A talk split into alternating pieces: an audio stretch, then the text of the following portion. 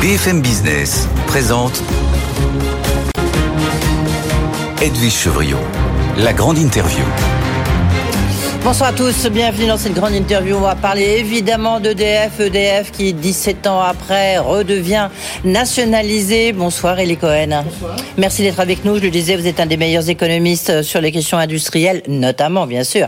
Euh, et sur EDF, vous connaissez parcours, par cœur le parcours d'EDF. Beaucoup de questions à vous poser. Bruno Le Maire s'est exprimé euh, il y a quelques instants en disant, vous l'avez entendu, le nucléaire n'est et ne sera jamais négociable. Il a parlé de l'importance pour la France de ne pas brader son avantage compétitif. On sait que c'est compliqué face aux Allemands. Mais d'abord, ce que j'aimerais voir avec vous, c'est les raisons de cette euh, renationalisation. Le, Bruno Le Maire, toujours lui, a dit que c'était une manière pour lui de permettre à EDF de mener des chantiers gigantesques, notamment l'augmentation de la production et puis les nouveaux euh, euh, réacteurs, les petits et les EPR, qui, vont être mis en construction. Quels sont, à vos yeux, les enjeux de cette renationalisation? Est-ce que c'est une bonne chose d'abord? Vous savez, nationalisation, privatisation, EDF, c'est la fille aînée de l'Église, c'est la fille aînée de l'État. Pour au moins trois grandes raisons.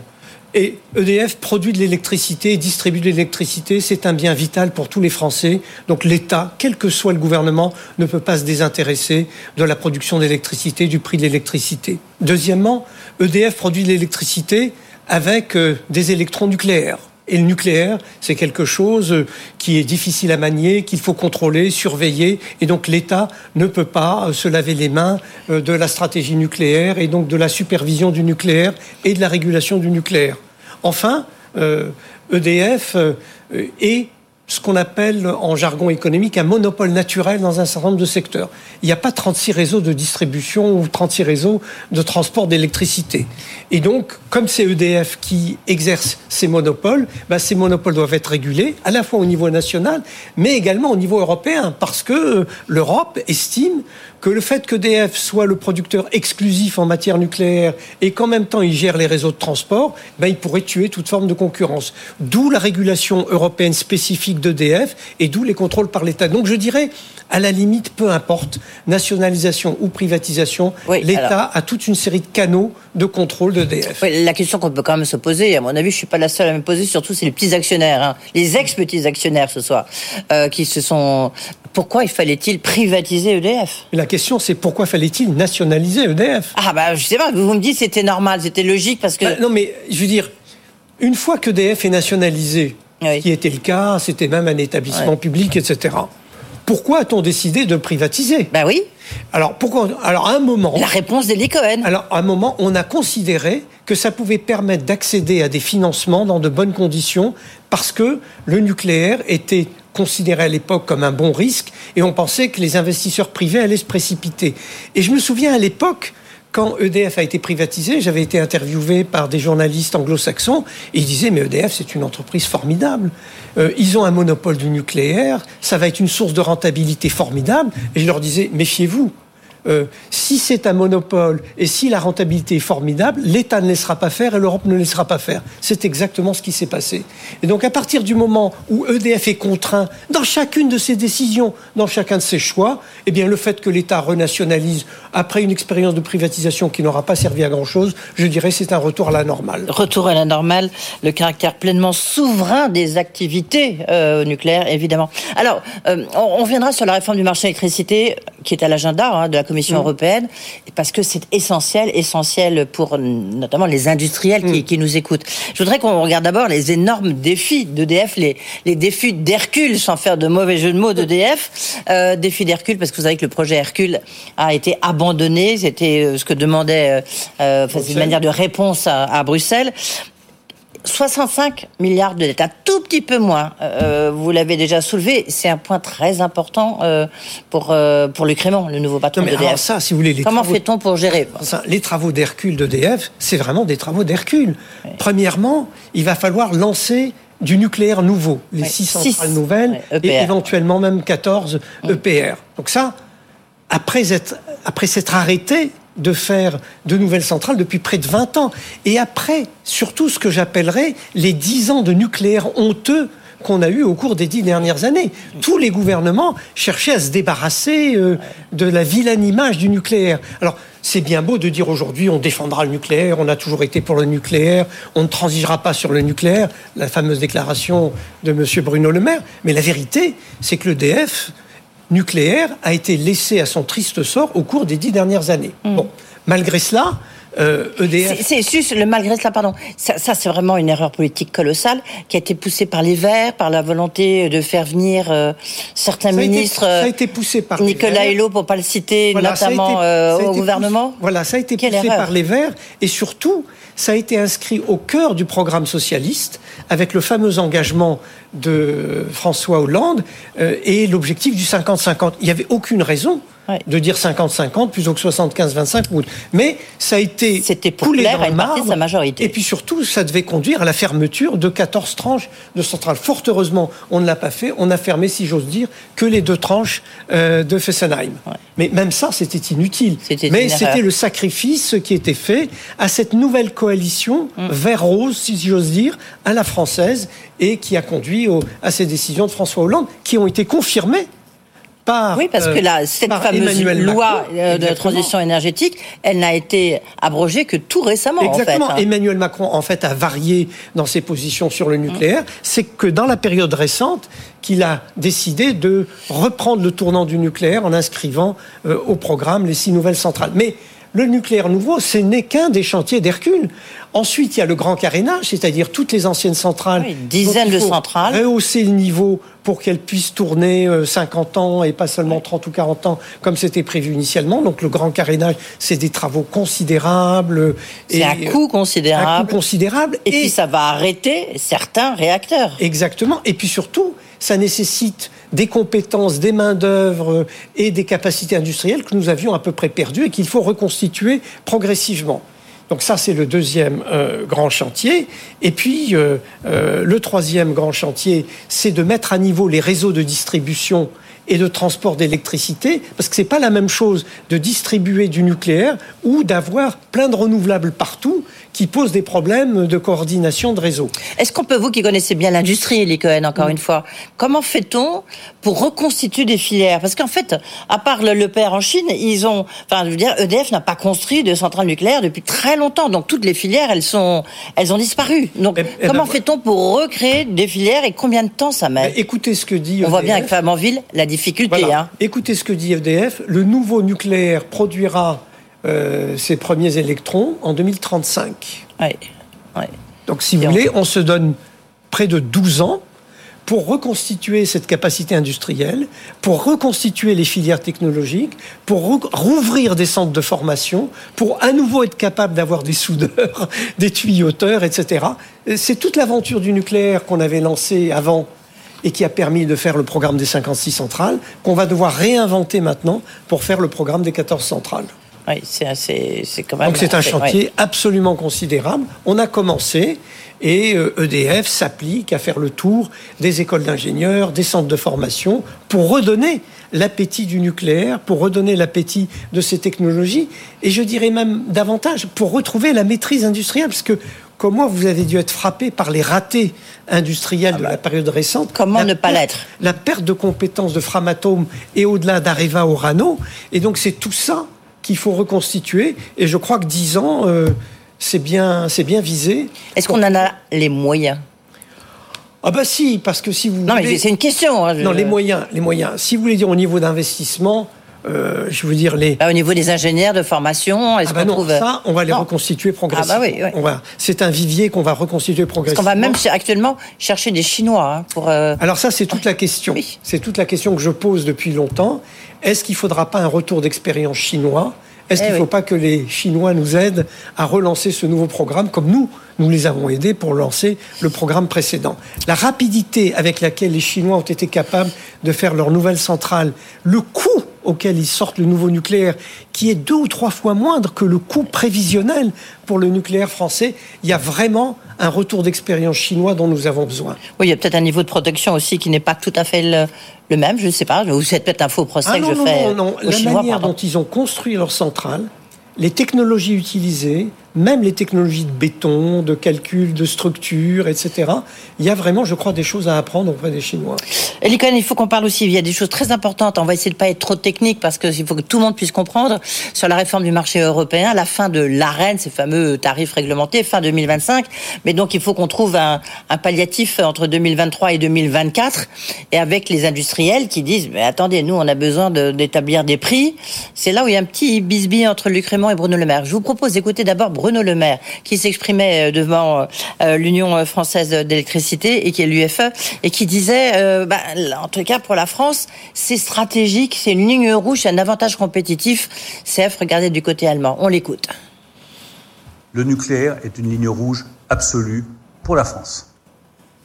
Et la France ne renoncera à aucun de ces avantages compétitifs liés à l'énergie nucléaire. Le nucléaire est un avantage économique, c'est aussi une part de notre identité industrielle.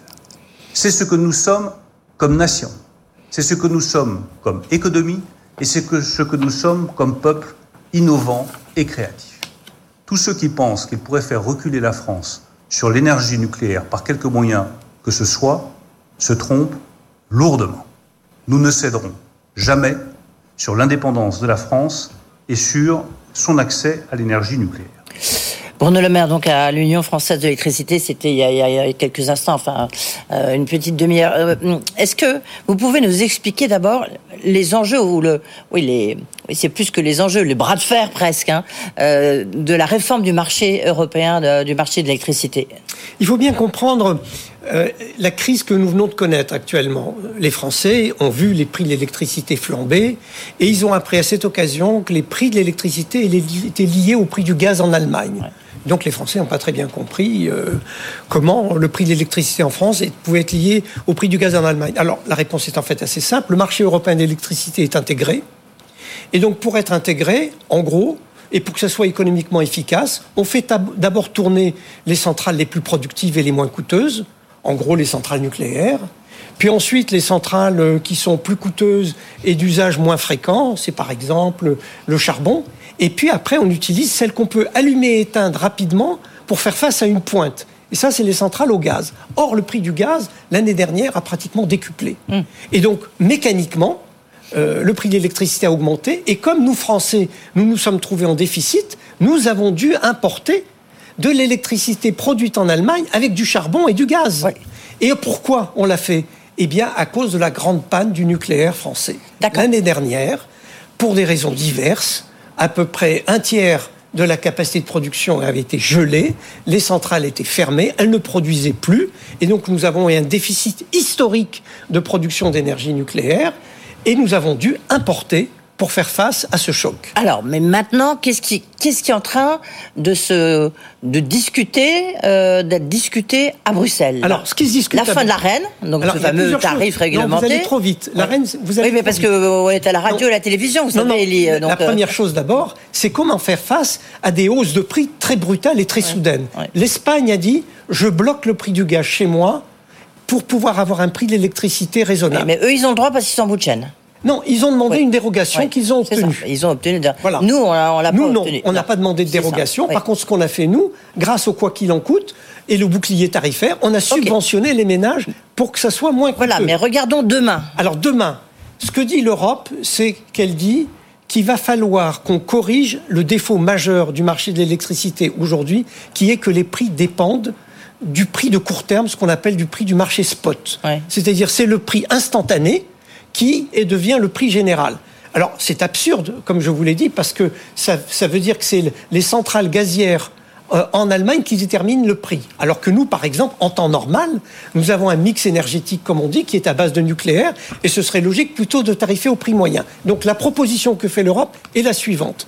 Pour inciter les industriels à investir dans le nucléaire, par exemple, ou dans le renouvelable, oui. Ou dans le renouvelable. Puisqu'il faut doubler notre production d'énergie renouvelable. ce pour inciter à l'investissement, on va instaurer ce qu'on appelle des contrats pour différence. Ça veut dire on fixe un prix de l'électricité produite à partir, disons, d'une centrale nucléaire lambda. Mm.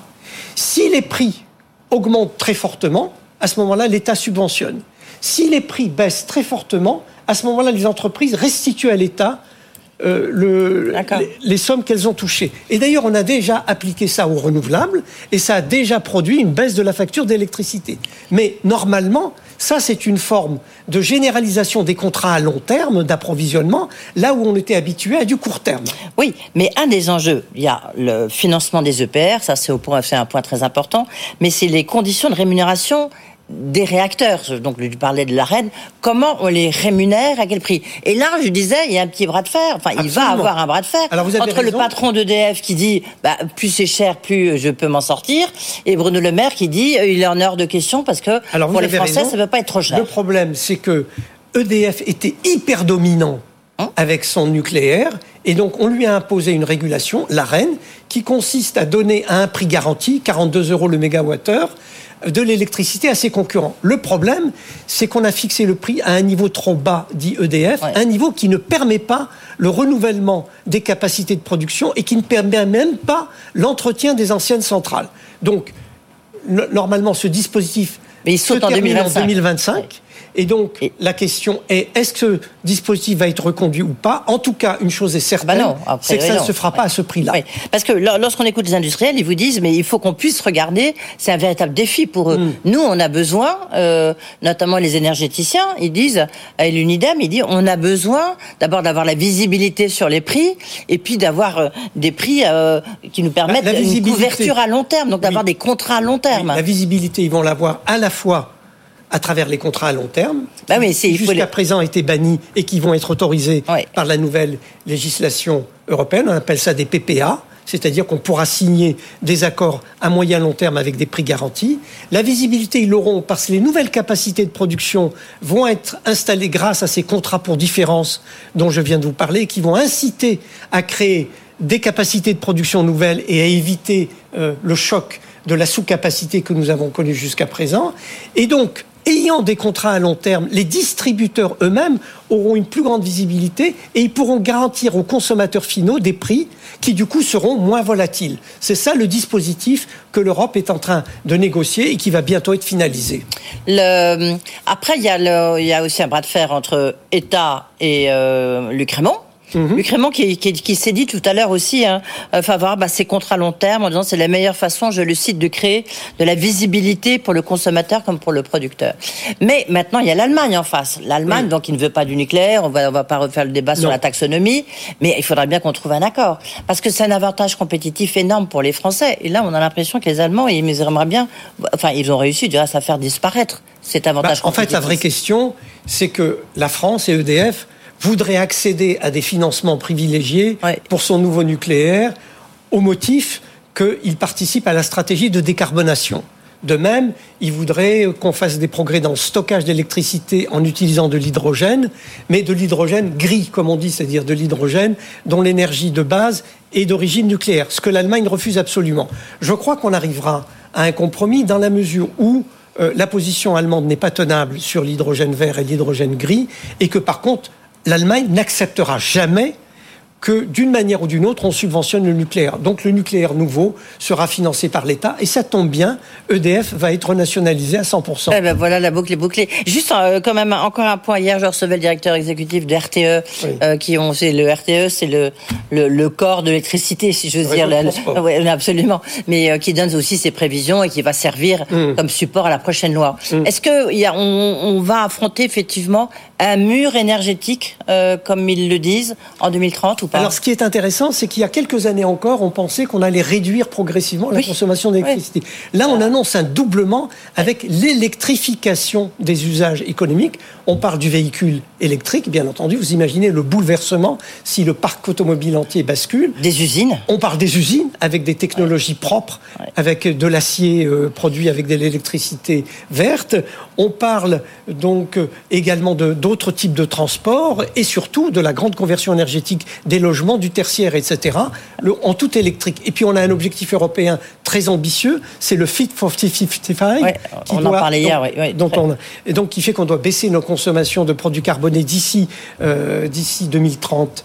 Et donc tout ceci représente une augmentation significative de la consommation d'électricité. Donc il faut accroître les capacités de production. D'où le nouveau programme français.